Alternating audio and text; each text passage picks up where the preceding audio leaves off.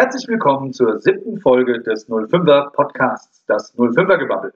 Und heute aus einem ungewöhnlichen, für manchen Frankfurter auch aus dem Stadt, aus der Stadt, deren Namen man nicht ausspricht. Wir melden uns heute hier aus einem sehr schicken Keller in Offenbach. Wieso, weshalb, warum? Das erklären wir später. Bevor es weitergeht, zunächst die 05er News. 05er Gebabbel News. Das erste Mal, dass wir heute ein Training online anbieten können, übergreifend für unsere Mannschaften. Der liebe Florian Riegel, unser Jugendtrainer, hat sich heute zur Verfügung gestellt und während wir hier diese Sendung aufzeichnen, gibt er ein online, ein Zoom-Training für die Mannschaften aus dem Altersbereich G bis E-Jugend, ist in der Turnhalle in Oberrat und bereitet es vor. Ich hoffe, dass viele das Angebot angenommen haben. Bisher haben viele äh, Mannschaften das schon auf einem einzelnen Weg gemacht. Wir wollten aber den Schritt gehen, aber übergreifend mal für die Kinder etwas anbieten und wir hoffen, dass euch das erfreut und viele ähm, dieses Angebot annehmen, so dass wir das in den nächsten Wochen, das sieht ja leider so aus, als eine der wenigen Varianten anbieten können, die wir, die wir im Moment anbieten können, weil ja weiterhin Corona uns im Bann hält. Ja, ich habe es eben schon gesagt, wir sind in Offenbach. Warum in Offenbach? Wir verlassen heute mal die Grenzen der Spielverein 05 und haben uns einen Gesprächspartner eingeladen, der ähnliche Sorgen und Nöten hat wie wir. Und deswegen dachten wir, wir tauschen uns mal zu diesem Thema aus.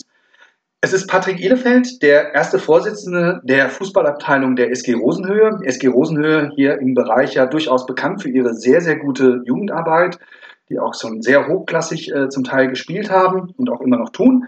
Ich muss es vorab erklären, wir beide kennen uns beruflich fast schon 25 oder 30 Jahre, haben dadurch also eine gewisse Verbindung und sind uns natürlich auch im Fußball immer wieder über den Weg gelaufen, haben vor Jahren mal gemeinsam ein Interview in der Frankfurter Rundschau zum Thema gegeben. Und ich dachte, heute ist es mal an der Zeit, sich über die Vereinsgrenzen hinweg auszutauschen. Und wir werden im zweiten Teil der Sendung heute auch ein bisschen, ein bisschen diskussionsmäßiger unterwegs sein. Ich werde keine Fragen stellen, sondern wir werden uns fünf Themengebiete hinwerfen und dann dazu austauschen. Bevor es jetzt aber losgeht, Patrick, am besten noch mal eine kurze Selbstvorstellung. Ja, hallo zusammen, liebe 05er. Ich fühle mich tatsächlich extrem geehrt. Äh, nicht nur, weil wir jetzt in Offenbach sind, sondern weil ich tatsächlich auch der Erste bin, der eigentlich nicht aus dem 05er-Umfeld kommt. Äh, deshalb ist es mir wirklich eine große Ehre. Ich habe äh, die Podcasts bisher tatsächlich alle gehört. Äh, Stefan hat im letzten Podcast mit, mit Ingrid und Patrick, euren Wirtsleuten, gesagt, dass der nächste Gesprächspartner entweder eine Spielermama oder ein Aha-Spieler sein wird. Das trifft dahingehend zu, dass ich tatsächlich auch Aha spiele, aber halt bei der Rosenhöhe. Also ich freue mich sehr, dass ich hier bin. Ich bin 50 Jahre alt, äh, tatsächlich bekennender Offenbacher, aber auch ein großer Freund der Stadt Frankfurt und finde auch durchaus den Fußballverein, den Großen in Frankfurt, gar nicht so unsympathisch, wie man manchmal denken könnte. Ähm, freue mich, dass ich hier sein darf. Bin seit 14 Jahren, glaube ich, jetzt Abteilungsleiter Fußball bei der SG Rosenhöhe. Habe da lange gespielt, bin über 30 Jahre in dem Verein und mache seit über 20 Jahren Vorstandsarbeit. Und Stefan und ich kennen uns beruflich, weil wir irgendwas mit Medien machen und tauschen uns tatsächlich auch relativ häufig äh, zu den Sorgen und Nöten aus. Und ich freue mich auf den Podcast heute. Vielen Dank für deine Selbstvorstellung und äh, an dieser Stelle auch zum etwas besseren Kennenlernen für unsere Zuhörer spielen wir die kleine böse 7 auch mit dir. Böse 7. Starten wir mal ein. Frage Nummer 1. Kickers oder Bayern? Wenn sie gegeneinander spielen, äh, Kickers. Fand ich jetzt gut, dass es wirklich lange gedauert hat, bis die Antwort kam. Appleboy oder Hefeweizen? Ganz klar Applewei und ganz klar sauer, also gespritzt. Nogger oder brauner Bär? Schöne Frage, ganz klar brauner Bär stand mal auf einem T-Shirt von mir beim Bauer Agency Cup, war das mein, mein Spitzname, also ganz klar brauner Bär. Käfer oder Vespa? Ich habe beides. Den Käfer habe ich schon viel länger. Den Käfer habe ich meiner Mutter abgekauft. Den haben wir gekauft, da war ich dreieinhalb. Der steht heute noch in meiner Garage. Dann Käfer. Der Spiegel oder der Kicker? Das ist hart. Auf gar keinen Fall der Fokus und auf gar keinen Fall die Sportbild. Ich lese tatsächlich beides seit über 20 Jahren. Wenn ich mich tatsächlich entscheiden müsste, würde ich den Spiegel wählen. Offenbach oder Gardasee? Ich jetzt tatsächlich, oder wir waren tatsächlich jetzt, glaube ich, sieben Jahre in Folge am Gardasee. Ich fahre da sehr gerne hin. Aber ich glaube, das Ziel muss sein, dass man sich in den 46 Wochen im Jahr zu Hause wohlfühlt und nicht in den sechs Wochen im Jahr, in die man vielleicht im Urlaub ist. Deshalb dann ganz klar Offenbach. Du kannst es dir aussuchen. Deine erste Mannschaft spielt in der nächsten Saison Verbandsliga oder deine U17 spielt Bundesliga. Da wir mit unserer U17 schon zweimal Bundesliga gespielt haben und es auch eine interessante Erfahrung war, wir aber noch nie in der Verbandsliga gespielt haben, entscheide ich mich klar für die erste Mannschaft in der Verbandsliga und dann natürlich zwei schönen Derbys äh, gegen die 05er. Vielen Dank, Patrick. Ich muss zugeben, ich bin über einige der Antworten überrascht, bei denen ich tatsächlich mit einer, mit einer anderen Antwort gerechnet hätte. Also sehr schön und vielen Dank für auch die ergänzenden Worte. Ähm, bevor wir zu den fünf Themen kommen, wo wir uns, glaube ich, auch durchaus kontrovers ein bisschen miteinander auseinandersetzen werden, habe ich zwei Fragen zum aktuellen Status bei der SG Rosenhöhe. Ihr macht eine Sache, die ist wahrscheinlich relativ aufwendig, die ist auch noch voll im Werden. Ihr, wenn ich das richtig verfolgt habe, fusioniert mit einem anderen Verein in Offenbach, mit dem BSC. Ich weiß nicht, wie weit der Stand ist, aber was ist eigentlich das Ziel dieser Fusion? Welche Schritte muss man da beachten? Wie ist der Stand und äh, welche Herausforderungen kommen bei so einem Projekt auf einen zu? Gute Frage, äh, gehe ich gleich drauf ein. Ich möchte aber noch zwei Sachen vorher gesagt haben. Einmal äh, nochmal zu der letzten Rubrik, die böse Sieben ich verstehe gar nicht, ich habe ja wie gesagt alle Podcasts gehört, warum es die böse Sieben heißt, weil es macht total Spaß. Und irgendwie, ich fände eigentlich die schnelle Sieben viel besser. Das hätte auch einen, einen, größeren Impact zum Fußball. Also vielleicht, Stefan, denk mal drüber nach. Ich finde schnelle Sieben eigentlich besser, weil es ist ja gar nicht so böse. Die Fragen sind ja immer gut und immer sehr individuell. Das macht also Spaß. Und dann möchte ich tatsächlich mal die Gelegenheit nutzen, weil da sind wir tatsächlich Brüder im Geiste. Wenn man so ein Ehrenamt ausübt, ist es ja, man macht es ja nicht, weil man ein Danke hören will, aber trotzdem wollte ich mal lobend erwähnen, dass ich es ganz, ganz toll finde, dass ihr 05er diesen Podcast habt und diese Zeit in den letzten Monaten, man muss ja schon fast sagen, im letzten Jahr genutzt habt, um sowas auf die Beine zu stellen. Da ziehe ich den Hut für und deshalb wollte ich hier auch mal sagen, Stefan, Hut ab, dass ihr das macht. Äh, ganz tolle Geschichte. Ich bin, wie gesagt, sehr froh, dass ich dabei sein darf. Jetzt zu deiner Frage. Äh, der BSC Offenbach ist direkt oben, wer sich in Offenbach ein bisschen auskennt, äh, im gleichen ja, Stadtgebiet äh, von Offenbach, nämlich dem Stadtgebiet Rosenhöhe. Und es ist tatsächlich keine, die Idee ist keine Fußballfusion. Äh, die Idee ist tatsächlich, und da muss ich die Fußballbrille ein bisschen ausziehen, die, die Idee ist, der Gesellschaft einfach einen größeren Verein anzubieten, mit mehr Möglichkeiten Sport zu treiben. Ich glaube, wir stehen alle vor großen Herausforderungen nicht nur wegen Corona, aber Ganztagsschulen und so weiter. Und das Sportangebot, was die Rosenhöhe heute hat, reicht meines Erachtens nicht aus. Das heißt, ich habe mich da sehr auch im, im, im Gesamtverein äh, sozusagen engagiert. Äh, wir haben Tennis und Turnen und Fußball parallel. Der BSC hat aber auch Sportarten wie Badminton und Volleyball und vor allem eine sehr, sehr gute Rugby-Mannschaft. Die Idee dahinter ist also wirklich Kräfte zu bündeln und in Offenbach eigentlich den größten Outdoor-Sportverein auf die Beine zu stellen. Ähm, das ist ein relativ komplexes Thema, weil beide Vereine auch Grundbesitz haben, weil beide Vereine natürlich zumindest ein bisschen Geld haben, nicht viel. Aber es ist, relativ komplex und das ganze Vereinswesen ähm, und die Vereinssatzung oder die, das Vereinsrecht gibt dann da relativ viele Vorgaben. Wir sind sehr weit. Am Ende werden es die Mitglieder entscheiden. Es gibt dann einen sogenannten Zusammenschluss. Wer da nähere Details haben will, äh, dem helfen wir gerne. Ähm, ich glaube allerdings, dass es in Zukunft noch öfter passieren wird, dass Vereine sich zusammenschließen, weil es einfach immer schwieriger wird, ehrenamtliche ähm, Menschen zu finden, die Arbeit leisten. Und von der Seite ist es eigentlich unabhängig vom Fußball die Idee, in Offenbach einen deutlich größeren Verein auf die Beine zu stellen und der Gesellschaft ein sehr, sehr großes Sportangebot äh, zu bieten. Das soll auch nicht der letzte Schritt sein. Also die Idee ist auch nicht eins plus eins ist gleich zwei, sondern wir wollen tatsächlich, wir denken auch über das Thema Mädchen-Damen-Fußball nach, wir denken über das Thema ähm, Behindertensport nach. Also wir wollen wachsen und wollen eigentlich ein größerer Verein werden als eins plus eins. Das kann ich sehr gut nachvollziehen. Ich glaube, wenn man in Frankfurt, ich habe es jetzt noch nicht gemacht, aber wenn man sich die Historie wahrscheinlich von einer TG Bornheim anschaut, das geht so ein bisschen in die Richtung ich glaube, das war auch einfach mal ein kleiner Stadtteilverein, der heute aber also kommt fast daher wie, wie ein Dienstleistungsunternehmen. Ich glaube, fünfstellige Mitgliederzahl, unglaublich breites Portfolio an Sportarten und wahrscheinlich auch ein nicht unerheblicher Teil an, an hauptamtlichen. Weiß ich jetzt nicht, aber ich glaube schon, das geht gar nicht anders. Und das ist wahrscheinlich der richtige Weg. Da müssen wir uns jetzt ja glatt mal an die eigene Nase fassen. Kommt hier immer ein bisschen kurz und wir machen eigentlich viel zu wenig zusammen. Auch die Spielvereinigung 05 Oberrat ist ein Mehrspartenverein. Unten an der Gerbermühle befindet sich ja unsere Tennisabteilung. Und äh, einer der großen, äh, charmanten Dinge dieses Podcasts ist, glaube ich, dass er immer live und ohne Pausen aufgezeichnet wird. Und da kommen halt auch manchmal Ideen einfach so, während man spricht. Ich glaube, es wird Zeit, dass wir auch hier mal eine Folge mit den Kollegen von der Tennisabteilung machen. Und ich glaube auch, das hat sich in den letzten Jahren durchaus positiv entwickelt, dass wir da viel mehr zusammen machen sollten und müssen, einfach auch um die Überlebensfähigkeit von sowas wie einem Verein gewährleisten zu können. Zweite Frage zur SG Rosenhöhe. Ihr habt, ja, eigentlich würdet ihr jetzt eröffnen, aber konntet ihr noch nicht. Aber ihr habt äh, nach langen Jahrzehnten, glaube ich, durchgängig gleicher äh, Pächterschaft, ähm, habt ihr eure Gastronomie neu umgestellt. In der letzten Folge waren Ingrid und Patrick da und da gab es ja die sehr klare Antwort auch nach dem bestlaufenden Gericht, Pommes. Äh, völlig in Ordnung, so ist es nun mal auf dem Sportplatz. Ihr geht aktuell, glaube ich, mit dem Konzept eurer Sportplatzgastronomie einen ganz anderen Weg. Vielleicht ganz interessant, das heute mal hier von dir zu hören.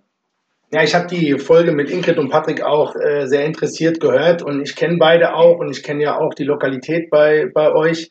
Bei uns ist es ein bisschen anders. Ich glaube, ihr macht es genau richtig, weil tatsächlich ist es ja bei euch so, wenn ich bei euch aus dem Vereinslokal raustrete, stehe ich direkt am Kunstrasen und kann theoretisch auch nach links gucken und sehe den Rasen. Wenn es bei uns logistisch auch strukturell auch so wäre, kann man glaube ich, heutzutage auch eine normale Vereinsgaststätte machen. Bei uns ist es logistisch ein bisschen anders, strukturell. Ihr kennt, also die Leute, die das Sportzentrum kennen, wissen das vielleicht. Bei uns kann man aus dem Lokal eigentlich nur auf einen Rasen gucken und sieht da auch nur die kurze Seite. Und unser Lokal hat auch eine andere Historie. In unserem Lokal waren jetzt tatsächlich seit 42 Jahren hatten wir eine Pächterfamilie in zweiter Generation, die jetzt vollkommen im Frieden und wir sind auch immer noch traurig, äh, äh, in Rente gehen und die nächste Generation einfach keine Lust hat, das zu übernehmen. Das heißt, nach 42 Jahren mussten wir zum ersten Mal neue Pächter suchen. Ich weiß, in den letzten Jahren bei euch war das ja immer mal wieder ein Thema. Bei uns, wir kennen das gar nicht. Wir wissen gar nicht, wie es geht. Wir haben das große Glück gehabt, jemanden zu finden, der aus der Gastronomie kommt, der aber auch Jugendtrainer bei uns ist, der 35 ist und wir werden jetzt das Wald und Wiese eröffnen. Dazu muss man dabei wissen, unser Lokal hat ungefähr 200 Außenplätze, theoretisch bis zu 130 Innenplätze, noch zwei große Räume hinten. Das heißt, es ist tatsächlich eine ganz andere Dimension. Und wir sind fest davon überzeugt, dass man das nicht mehr nur als Vereinslokal bespielen kann und werden jetzt ein Lokal eröffnen. Ihr seid alle herzlich eingeladen, das mal auszutesten, weil wir glauben, dass es tatsächlich sehr gut wird. Es wird, wie gesagt, Wald und Wiese heißen, es wird gut bürgerlich. Es ist alles neu gemacht. Wir warten tatsächlich nur, wann die Politik uns erlaubt, äh, nach Corona eröffnen zu dürfen mit einem sehr großen Biergarten. Wir haben aber auch die Gelegenheit genutzt und haben uns so einen kleinen Clubra Clubraum äh, eingerichtet. Wir werden tatsächlich mal einen Tischfußball haben. Wir werden bei uns auch, äh, man kann auch bei uns Fußballspiele gucken. Also ich muss sagen, in über 30 Jahren Rosenhöhe habe ich, glaube ich, zwei Fußballspiele auf der Rosenhöhe live im Fernsehen gesehen. Also es war auch vorher kein richtiges Vereinslokal. Wir glauben jetzt, man muss ein Lokal schaffen für sehr, sehr viele Menschen, bei dem sich oder in dem sich auch die Mitglieder wohlfühlen. Aber es ist nicht ganz zu vergleichen mit der Grün-Soße Arena, Entschuldigung. Ähm, ich wollte nicht Bäckerwiese sagen. ähm, weil da, ihr habt andere Gegebenheiten. Bei euch ist es genau richtig so, meines Erachtens. Und Ingrid und Patrick machen es auch gut. Bei uns wird es ein bisschen anders. Und Wald und Wiese macht, sobald es geht, dann auf und wird, glaube ich, in Offenbach echt eine gute Alternative und ein sehr schöner Biergarten. Hochspannend. Äh, kleine Nachricht haben wir dann doch noch. Ingrid und Patrick eröffnen ab diesem Wochenende wieder ihren Kioskverkauf. Das heißt, wenn ihr im Frankfurter Stadtwald spazieren geht, dann schaut doch mal vorbei. Am Rückeingang der Gaststätte gibt es da einen leckeren Kaffee und ein bisschen was äh, für den Waldspaziergang. So, dann haben wir den ersten Teil fertig. Jetzt kommt zu einem kleinen Experiment. Das habe ich so noch nicht gemacht. Ich hoffe, das läuft gut. Ähm, wie gesagt, wir haben fünf Themen, über die wir ein bisschen diskutieren wollen. Und ähm, habe mir jetzt Folgendes überlegt. Äh, Leute, die uns kennen, haben vorher gesagt, meine Güte, wer kommt denn da wie zu Wort? Ich würde sagen, wir spielen jetzt einfach mal kurz Schnick, Schnack, Schnuck und entscheiden danach, wer als erstes seinen Standpunkt zu unserem ersten Thema gehen kann. Äh, keine Ahnung, was passiert, wenn beide Schere haben. Ich glaube, da muss man nochmal machen. Ich glaube, ich falle in den Brunnen. Patrick, du darfst anfangen. Und das erste Thema, äh, was wir haben, ist Saison 2021. Wie soll das beendet werden? Wie soll es weitergehen? Was ist dein Standpunkt? Also ich bin mittlerweile ganz klar für Abbruch. Wir haben eine bescheidene letzte Saison hinter uns wo dann entschieden wurde, dass es keine Absteiger gibt und so weiter und so fort. Ähm, und jetzt wieder so ein Halbding zu spielen, äh, macht meines Erachtens überhaupt keinen Sinn. Wir haben Mannschaften bei uns, die erst vier oder fünf Spiele haben. Das heißt, selbst wenn sie die Vorrunde fertig spielen sollten, frage ich mich, wie das machbar sein soll, ähm, wenn man noch einplant, dass wir vielleicht mal drei bis eigentlich vier Wochen Vorbereitung benötigen ich weiß gar nicht, wie viel Trainings bei uns ausfallen müssen, damit dann diese ganzen Spiele stattfinden sollen. Jetzt haben wir noch das Problem, dass theoretisch in der U17 Hessenliga wir auch äh, nach Kassel müssen unter der Woche oder die Kasselaner zu uns müssen. Meines Erachtens macht es überhaupt keinen Sinn. Ich glaube, was wir alle wieder wollen, ist Fußball spielen. Das können wir aber dann vielleicht trotzdem. Wir können unzählige Freundschaftsspiele machen. Wir können einen Frankfurt-Offenbach Cup planen. Wir können alles Mögliche auf die Beine stellen. Ich glaube, sowohl die Kinder als auch die Herren wollen einfach wieder kicken. Und ich würde dann ganz entspannt eine neue Saison planen, würde die alte Saison neu anfangen. Das einzige Problem ist, wenn ich das richtig überblicke, sind mögliche Regionalliga-Absteiger in die Oberliga Hessen. Dann ist die Oberliga Hessen halt eine äh, oder zwei Mannschaften größer. Ich würde auch die Wechsel stattfinden lassen. Ich würde auch die Jahrgangswechsel stattfinden lassen. Aber diese Saison jetzt noch fertig zu spielen, alle unter Druck zu setzen, viele werden wieder normal arbeiten gehen können, zum Glück.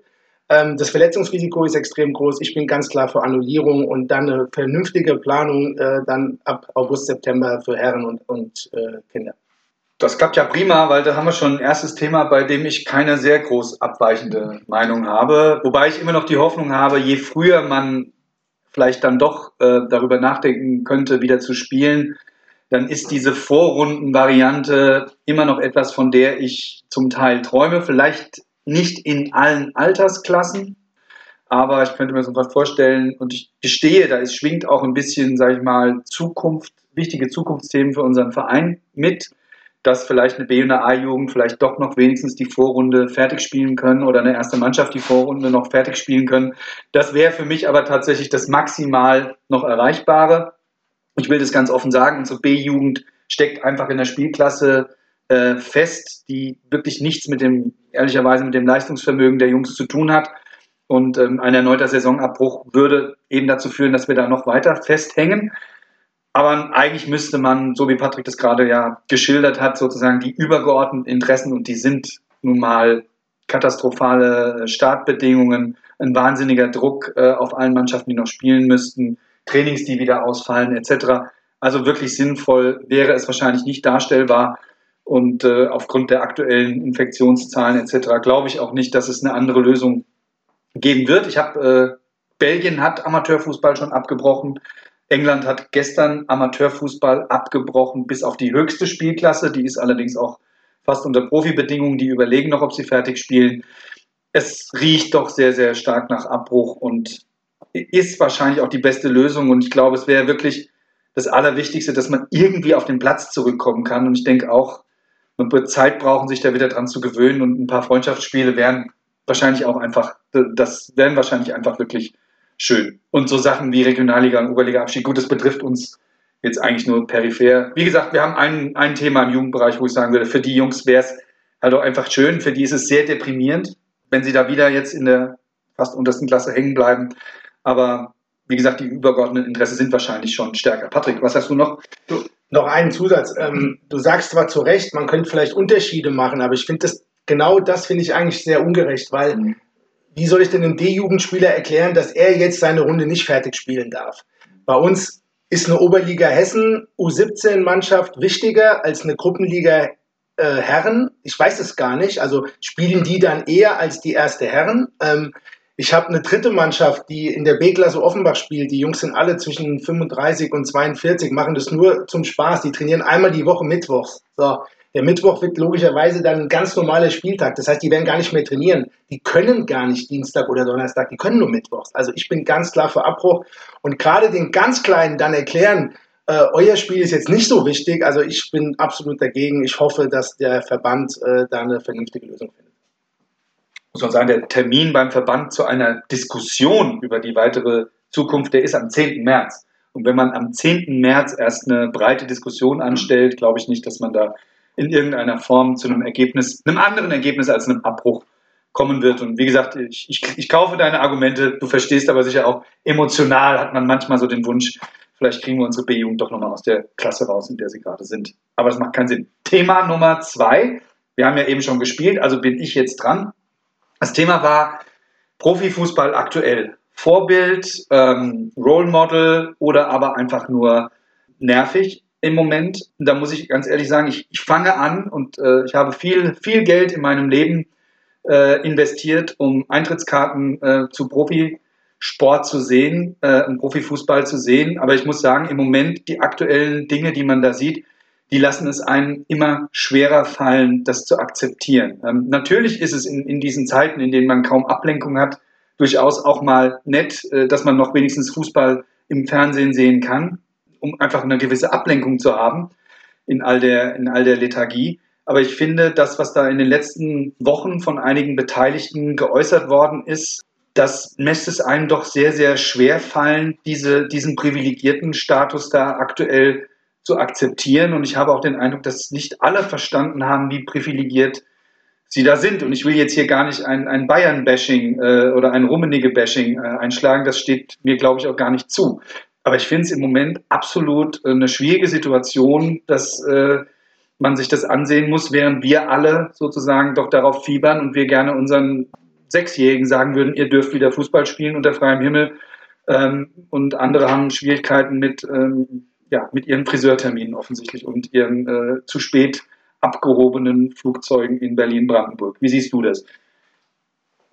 Auch da, wir haben uns ja nicht abgesprochen, relativ viel ähm, Einigkeit bei uns.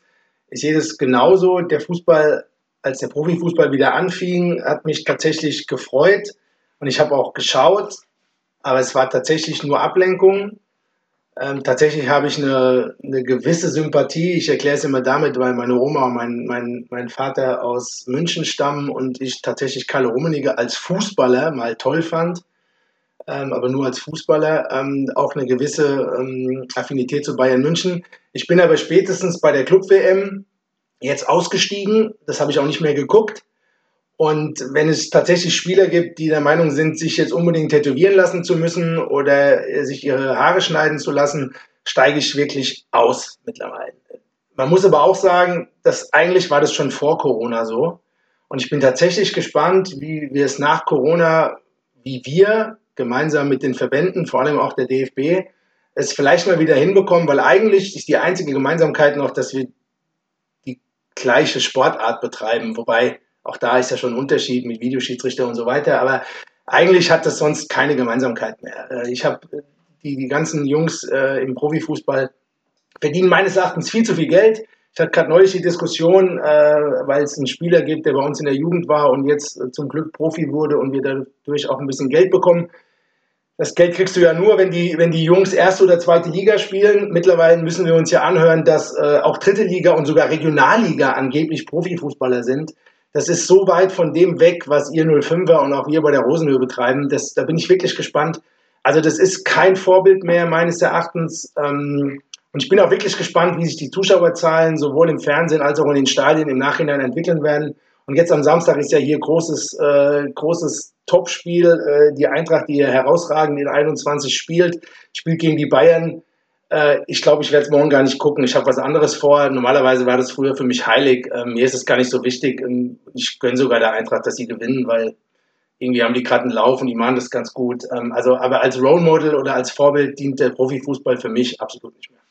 Geht mir ähnlich. Wir, haben, wir sind tatsächlich sogar daran gescheitert, in den letzten Tagen uns in irgendeiner Crew zusammenzufinden, um das Spiel zu schauen das spricht, glaube ich, Bände. Äh, übrigens, du weißt, dass Karl-Heinz Rummenigge mal auf der Bäckerwiese gespielt hat. Nein, das weiß ich nicht. Äh, 1984 ähm, gab es ein Freundschaftsspiel der Spielverein 05 Oberrat gegen die deutsche Nationalmannschaft. Man kann es kaum vorstellen, es waren wohl ca. 5000 Leute auf der Anlage, keine spezielle Security, nichts. Also ich war damals B-Jugendlicher, wir haben damals eine Menschenkette gebildet, damit die Spieler auf den Platz konnten. Unvorstellbar heute. 17-1 äh, haben wir übrigens verloren, aber trotzdem war, und es ist wohl verbürgt, dass vor dem Spiel äh, Jupp Derwal kam in die Kabine, der Oberräder Spieler, und hat gesagt, Jungs, ich weiß, ihr wollt gut aussehen, aber es ist ein bisschen blöd, weil wir sind nächste Woche, repräsentieren wir Deutschland auf der Europameisterschaft wäre ganz gut, wenn ihr heute keinen von uns kaputt macht. Und äh, ich weiß gar nicht, wie die, wie die Spieler, wir werden sicherlich auch mal einen Podcast haben mit jemandem, der damals mitgespielt hat. War sicherlich das größte Ereignis der, deren Karriere, aber ähm, ja, Kalle Rummenigge, ich habe ein schönes Bild, zeige ich dir mal, wie Kalle Rummenigge bei uns auf der Bäckerwiese gespielt hat. So, nächstes Thema, jetzt haben wir einmal abgewechselt, jetzt müssen wir ein neues System finden, wer anfängt, Kopf oder Zahl. Äh, Kopf! Äh, das Zahl ist oben. Zahl, ich habe angefangen. Es geht um das Thema Homophobie im Fußball. Dazu gab es heute eine vielbeachtete Aktion der Zeitschrift Elf Freunde. Ihr könnt auf uns zählen, war das Motto. 800 Sportler und Sportlerinnen haben sich hier solidarisch erklärt mit all denjenigen, die ihre Stimme bis jetzt nicht erhoben haben. Denn Fakt ist, aktuell gibt es keinen einzigen Sportler in den ersten drei männlichen Profiligen in Deutschland, der seine Homosexualität offen, der offen zu seiner Homosexualität steht. Und wir alle wissen, rein von der Statistik her kann das eigentlich nicht sein. Da ist mit Sicherheit jemand dabei und offensichtlich ist die Stimmung im Moment nicht so, dass man sich traut, das offen aufzusprechen. Obwohl es eben jetzt dieses starke Statement gab. Viele Vereine haben sich hier auch schon solidarisiert und auch wir werden da sicherlich noch eine Folgeaktion in unseren sozialen Netzwerken dazu planen. Und man sieht eigentlich auch an der Gegenreaktion, ich weiß gar nicht, ob das zeitlich so geplant war, aber es hat heute stattgefunden. Philipp Lahm hat heute eine Biografie veröffentlicht und in der hat er sich äh, auch zu dem Thema geäußert und hat gesagt, er würde es einem homosexuellen Sportler in der Fußball-Bundesliga heute nicht empfehlen, sich zu outen. Aus Angst vor den Reaktionen. Natürlich aus Angst vor der Kurve. Da wird es aus dem gegnerischen Fanblock und vielleicht auch mal aus dem eigenen Bereich Reaktionen geben und da wird es unschöne Beschimpfungen geben. Dazu, das kann sein. Aber nichtsdestotrotz, ich finde, das ist eigentlich eine Haltung, die sollte heute nicht mehr sein. Und ich finde, Philipp Lahm tut der Sache hier einen absoluten Bärendienst.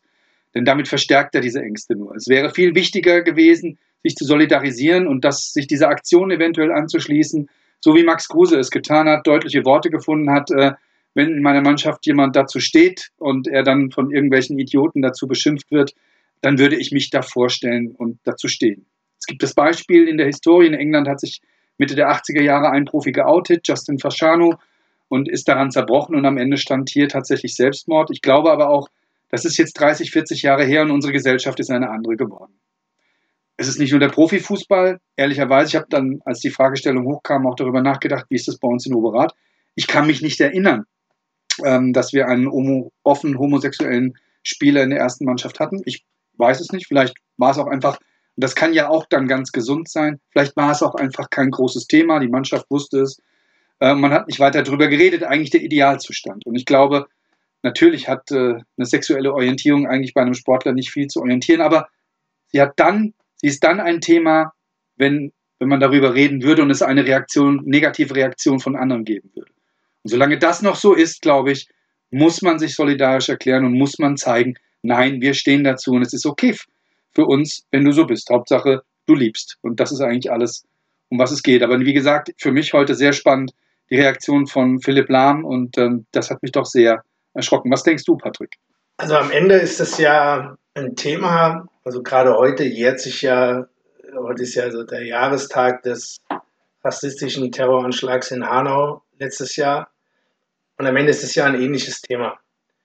Meines Erachtens hätte da der Profifußball was Max Kruse in Elf Freunde sagt, wirklich ehrenwert und lobenswert. Aber im Endeffekt ist es für mich genau das Gleiche. Egal ob Rassismus oder Homophobie, haben in unserer heutigen Gesellschaft meines Erachtens keinen Platz mehr. Ich glaube, sowohl ihr 05er als auch wir in, auf der Rosenhöhe, ich meine, wir sind in Offenbach. Offenbach ist ja bekannt dafür, dass sich hier keine Ahnung, wie viele Nationen tummeln. Da gibt es keine Unterschiede. Und ich glaube, und das ist, glaube ich, das Entscheidende. Es müsste halt wenn so was passiert, und zwar egal ob Rassismus oder Homophobie, es müssten beide Kapitäne sich angucken und müssten einfach vom Feld gehen mit ihren Mannschaften. Das müsste in der Bundesliga einmal passieren, zweimal, dreimal, viermal, am Ende zehnmal, zwanzigmal, dreißigmal. Weil es vollkommen egal ist, was passiert, ähm, wie das Spiel steht. Sie müssten einfach vom Feld gehen. Ich glaube, da könnte man wirklich ein Zeichen setzen. Ich hoffe es auch, dass es Leute, Spieler geben wird, weil rein statistisch muss es homosexuelle Fußballer geben. Vielleicht sind es ähm, prozentual ein bisschen weniger als in anderen Sportarten. Aber ich finde es wirklich, wirklich traurig, dass das nicht. Ich habe auch nie jemanden kennengelernt, der es gesagt hat. Ich habe auch lang genug selbst Fußball gespielt. Auch da muss statistisch, theoretisch jemand dabei gewesen sein. Aber ich denke, in den heutigen Zeiten und auch gerade was wir in den letzten 10, 11 Monaten erlebt haben und wie traurig unsere Welt teilweise ist, müssen wir als aufgeklärte, moderne Gesellschaft in der Lage sein, sowas zu lösen. Und ich hoffe wirklich darauf, dass irgendwann jemand ganz Bekanntes mal, also ein aktiver Sportler, also Hitzelsberger hat es ja gemacht nach seiner Karriere, auch das ist ja schon ein Riesenzeichen gewesen. Aber ich hoffe wirklich sehr, dass jemand sich mal dazu bekennt und dann aber auch, weil es wird natürlich von den Tribünen, natürlich wird es losgehen. Und deshalb, daher kommt auch die, die Anmerkung von Philipp Lahm, weil er einfach weiß, wenn dieser Spieler dann auswärts spielt, wird er natürlich beleidigt werden, weil es gibt immer wieder Idioten auf den Tribünen. Aber dann müssen die Kapitäne ihre Mannschaften packen und müssen vom Feld gehen. Und wenn das live im Fernsehen kommt, in der Bundesliga, in einem Topspiel und das zwei, dreimal passiert, dann glaube ich, werden die Idioten auch leiser. Also ich würde mich wirklich tatsächlich freuen, wenn wir da offener, klarer, sauberer werden als Gesellschaft, weil das ist echt meines Erachtens absolut nötig. Ja, da würde ich nicht nur die ähm, Spieler, also ich finde diese Idee, dann einfach, einfach den Spielbetrieb einzustellen, das gilt nicht nur für Bundesliga, ich finde, das sollte man auf allen Ebenen einfach dann, dann so durchziehen. Es gibt ja dieses Beispiel, äh, war dritte Liga, glaube ich, damals bei, bei Preußen Münster gegen Würzburg, als auf der Tribüne in Münster ein Zuschauer, ein Spieler von Würzburg ähm, rassistisch beleidigt hat und dann eben diese sensationelle Reaktion von den Zuschauern kam und zwar von den anderen Münsteranern Zuschauern, die dafür gesorgt haben, dass der Mann dann das Stadion verlassen durfte und ich glaube auch nicht wiederkommt. Ähm, also das, ich glaube, da sind wir eben nicht nur die Spieler, da ist man auch im Umfeld als Zuschauer gefordert und einfach auch mal klar Nein zu sagen und solchen Leuten zu sagen, was man davon hält. Nächstes Thema. Du bist dran mit dem ersten Statement. Ähm, und das ist jetzt, wir sind schon, wir sind heute ein bisschen länger als sonst, aber das ist auch egal. Das ist das Thema Amateurfußball ganz grundsätzlich. Und zwar einmal post-Corona, du hast es eben schon angedeutet. Ich glaube, das unterschätzen viele im Moment noch. Das wird, das wird äh, aus vielerlei Gründen schwierig sein, das Ganze wieder ins Leben zu bringen. Und mal denken wir mal 10, 20 Jahre weiter. Was glauben, was glaubst du, wo wird Amateurfußball dann stehen? Wie werden sich Dinge verändert haben? Da habe ich tatsächlich auch eine relativ radikale Meinung es ist ja allgemein bekannt, dass im Seniorenfußball Geld bezahlt wird. Ich persönlich hoffe da immer noch ein bisschen, dass irgendwann die Vereine sich mal in gewissen Spielklassen solidarisch erklären und einfach nicht mehr jeden Blödsinn mitmachen, weil wenn man ganz ehrlich ist, im reinen Amateurfußball hat nur mit Geld perspektivisch dauerhaft noch nie jemand Erfolg gehabt. Es gibt ganz oft Vereine, die zwei, drei, vier Jahre erfolgreich sind und dann ist der eine Mäzen oder Großsponsor weg und dann bricht alles wieder in sich zusammen. Ich bin sicher, dass im aktiven Bereich gerade, ich würde mal sagen, locker 95 Prozent der Jungs würden, ich sag mal, weil ihr Verbandsliga spielt, ich würde sagen, bis zur Verbandsliga würden die auch weiterkicken, wenn es gar keine Kohle gäbe. Ich glaube, dass dieses reine Bezahlen kann nicht der Antrieb sein, unseren Sport weiter zu betreiben. Ich verstehe schon, dass man einen gewissen Aufwand vielleicht entschädigen sollte. Aber ich bin tatsächlich gespannt, wo das hinführt. Jetzt nach Corona, glaube ich, wir werden ein paar Leute verlieren. Also auch wir bei der Rosenhöhe, die ja einigermaßen ambitionierten Jugendfußball anbieten. Wir haben relativ wenig Abmeldungen zum 31.12. gehabt. Bei uns kann man nur zum Kalenderjahr kündigen. Ähm, relativ wenig Abmeldungen gehabt. Ähm, aber ich bin trotzdem gespannt, ähm, wer dann, wenn es wieder losgeht, vielleicht am 1.4. oder wie auch immer, wer alles wieder auftaucht. Ich bin mir aber auch sicher, es gibt da genug andere Kinder, die trotzdem gerne kicken würden. Und äh, also wir werden schon nicht kaputt gehen. Aber auch da, und da kommt wieder jetzt alles zusammen, und Stefan, da könnten wir wahrscheinlich noch drei Stunden reden, aber da wird dann keiner mehr zuhören. Ähm, auch da bin ich gespannt, was der Ver Verband so macht. Wir hatten eben das Thema Homophobie. Ähm, ich bin tatsächlich auch auf Unterstützung von Verbandsseite gespannt. Viele Sachen sind meines Erachtens für uns Ehrenamtler und für die Trainer viel zu kompliziert Die Lizenzen sind meines Erachtens zu teuer. Meines Erachtens müsste der Verband um jeden Trainer froh sein, der heute sagt, er kümmert sich um eine Lizenz. Es gibt so viele Themen, die da hoffentlich nach Corona wirklich mal wieder äh, auf die Agenda kommen und besprochen werden. Ich bin guter Dinge, dass äh, sehr, sehr viele Menschen in den letzten Monaten gemerkt haben, was ihnen fehlt. Mir fehlt tatsächlich der persönliche Kontakt. Mir fehlt ähm, samstags auf die Rosenhöhe zu kommen und da irgendwie drei, vier Kleinfeldmannschaften spielen zu sehen, äh, Mütter, die Waffeln backen und Kaffee anbieten, äh, Kinder, die auch verlieren lernen, was sehr, sehr wichtig ist. Ich denke, es geht, es geht weiter. Ich glaube aber, dass das Thema Geld im Herren-Amateurfußball in den nächsten Jahren deutlich abnehmen wird, weil nach dieser Krise, und es ist nun mal die, die größte Krise in Deutschland nach dem Zweiten Weltkrieg, es wird nicht mehr so viel Geld da sein und ich finde es auch gar nicht so schlimm. Da sind wir tatsächlich absolut äh, einer Meinung und ähm, ich, äh, der eine oder andere von unseren Spielern äh, wird sagen, den Text habe ich von ihm schon mal gehört. Man muss ja auch sehen, wenn man schaut, äh, die deutsche Sporthilfe, die Spitzenathleten ähm, fördert und ähm, da reden wir über, Leuten, über Leute, die am Tag, meine tiefe Bewunderung, ich will das gar nicht despektierlich sagen, am Tag sechs, acht Stunden Kacheln zählen in einem Schwimmbecken um dann bei einer deutschen Meisterschaft vielleicht mal in, in den Endlauf zu kommen. Und die werden eben mit Fördersätzen gefördert. Ja, die sind vielleicht niedriger als, als die Aufwandsentschädigungen, die in manchen Spielklassen und bei bestimmten Vereinen gezahlt werden oder überhaupt gezahlt werden. Und da muss man sich halt manchmal fragen, ob da die Dinge in der Verhältnismäßigkeit stehen, denn ich glaube, da ist Fußball, natürlich ist es auch sehr viel Aufwand, der, der betrieben wird, in, in auch mal, in unserer Spielklasse. Ähm, das ist schon sehr, sehr viel Training und das ist auch schon ein gewisses Niveau. Nichtsdestotrotz ist es im Vergleich sicherlich äh, weniger. Und ob das dann wirklich so ganz gerecht ist, ist eine Frage. Mich treibt noch eine andere Frage, äh, wenn, wir, wenn wir längerfristig nachdenken, viel mehr um. Ähm, neben dem Geld, das ist die Frage, wie lange wird es noch sozusagen so sein, dass Erwachsene ähm, sich sonntags darauf festlegen, um in einer B-Klasse, A-Klasse als zweite oder dritte Mannschaft einen Ball nachzujagen und sich dann auch in so einem Verein zu engagieren. Da habe ich tatsächlich mittelfristig sehr große Bedenken. Ähm, die Bindung der Leute an ihre Wohnorte, an ihre Stadtteile lässt nach. Äh, früher war das selbstverständlich, dass man dann am Ort noch gekickt hat.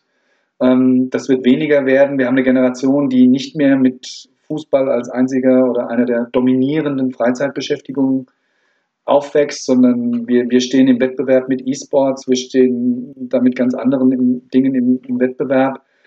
Ähm, die Kinder hören auch früher auf, weil über die Schule sehr starker äh, Druck ist. Also ich habe so ganz prinzipiell sehe ich da durchaus mit Sorge und habe das Gefühl, dass wir diese Struktur, die wir, wie wir sie heute haben, mit einem Ligasystem in Deutschland, was in eine zwölfte Spielklasse hochgeht, ob wir das in 20 Jahren noch haben werden, da habe ich durchaus große Bedenken und da ist gar nicht so sehr, dass dann da vielleicht keine Gelder mehr bezahlt werden, äh, das Problem, sondern ist das überhaupt noch opportun, sich in einem Verein so zu engagieren und so einen Sport auszuüben. Da bin ich sehr gespannt. Ich hoffe natürlich, dass es so bleiben wird. Ähm, wir haben aktuell in Oberrat keine zweite Mannschaft. Das ist definitiv auf der Agenda für die neue Saison, dass wir das wieder melden wollen, auch um den Jungs, die aus der Jugend herauskommen, ähm, eine gute Perspektive zu, zu bieten, damit sie weiterspielen können. Ähm, und das Reglement, du hast gerade beschrieben, ihr habt sogar eine dritte, gibt es ja her. Also mittelfristig ist es durchaus denkbar, dass wir da wieder mehrere Mannschaften haben. Allein mir fehlt so ein bisschen der Glaube, dass wir das, äh, dass es da wirklich genügend Leute für geben wird, die sich da so engagieren. Da sprichst du einen, einen, einen, einen, spannenden Punkt an, Stefan. Und da wird sich für mich schon zeigen in den nächsten Monaten und Jahren, ähm, meines Erachtens war das ein großer Fehler von euch, dass ihr die zweite abgemeldet habt. Aber es geht ja auch um ganz andere Vereine. Eintracht Frankfurt hat auch keine zweite Mannschaft. Kickers Offenbach hat auch keine zweite Mannschaft. So, und ich weiß da vom einen oder anderen, dass er wieder darüber nachdenkt, eine zweite Mannschaft aufzumachen. Und da wird es dann wirklich spannend, wenn äh, die zweite Mannschaft von Kickers Offenbach plötzlich äh, in der Verbandsliga anfangen darf. Dann wird bei uns eine Arbeit, die wir in den letzten sieben Jahren in der Gruppenliga geleistet haben, komplett ad absurdum geführt also ich bin ganz klar dafür, und so leid es mir tut, auch zum Beispiel für die Eintracht, dass es keinerlei Sonderlösungen geben darf, sondern wenn man jetzt die zweite wieder meldet, dann kann man maximal in der höchsten Kreis, also in Offenbach heißt es Kreisoberliga-Klasse anfangen, also die höchste Klasse des Kreises Frankfurt. Alles andere würde eine Arbeit von uns Ehrenamtlern meines Erachtens komplett ad absurdum führen. Wenn der UFC seine zweite Mannschaft meldet, bei uns dann junge Spieler wegholen kann, sogar noch mit dem Argument, du spielst eine Klasse höher, was ja dann stimmen würde, da wir Gruppenliga spielen, ist das ganze System ad absurdum geführt. Und dann tatsächlich habe ich wirklich Angst. Da bin ich wirklich gespannt, weil die Fragen werden, das wird kommen in den nächsten Jahren. Es wird natürlich die großen Vereine werden Spieler bündeln. Da geht man natürlich eher hin. Da geht man auch in der Jugend hin. Wir wissen auch, auch ihr werdet es merken, dass die Nachwuchsleistungszentren gerade extrem an, an Spielern baggern. Auch wir haben darunter richtig zu leiden und wir können halt gar nicht trainieren. Aber da wird sich wirklich, da stellt sich die Gretchenfrage. Und da bin ich wirklich auch gespannt, wie die Verbände ähm, den reinen Amateurfußball unterstützen werden. Kann ich hier sagen, das werden wir sehr genau beobachten. Wir haben nämlich gerade angefragt, ähm, wo denn unsere zweite Mannschaft wieder einstarten müsste und haben ein sehr offizielles, es war ganz witzig, wir haben die Frage gestellt und zwei Tage später gab es eine Mail vom Kreis Fußballwart an alle. Dann wir, okay, interessant, da muss noch jemand gefragt haben oder man nimmt es auf. Und dort wurde uns klar mitgeteilt, für alle, für alle Vereine gilt, dass eine etwaige zweite Mannschaft in der untersten Spielklasse wieder einstarten muss. Das würde bedeuten, wenn wir jetzt eine zweite Mannschaft melden, ähm, dass wir in der Kreisliga C in Frankfurt wieder einsteigen müssen. Das ist dann halt auch nicht ganz ideal, weil das wird im Moment bedeuten, dass wir A-Jugendliche, die in einer relativ hohen Spielklasse gespielt haben, äh, dann anbieten müssten, zum Teil, wenn sie es nicht gleich in die erste schaffen, sich in der C-Klasse Frankfurt zu beweisen. Und das, ja gut, das ist dann sicherlich, sagen wir mal, das ist eine harte Schule, da gibt es, glaube ich, noch die meisten Hartplätze auch. Äh, Im wahrsten Sinne des Wortes gibt es noch die meisten Hartplätze in Frankfurt. Und wir beide haben genü genügend roter Sand im Oberschenkel, das äh, muss man dann halt mitmachen würden wir uns tatsächlich für uns auch eine Lösung äh, wünschen, die zumindest wenigstens A-Klasse heißen würde. Nun gut, das waren die fußballerischen Fragen oder na, die letzte, das letzte Thema hat einen weiteren Bogen. Moment, wir müssen kurz auslosen, wer beginnen darf.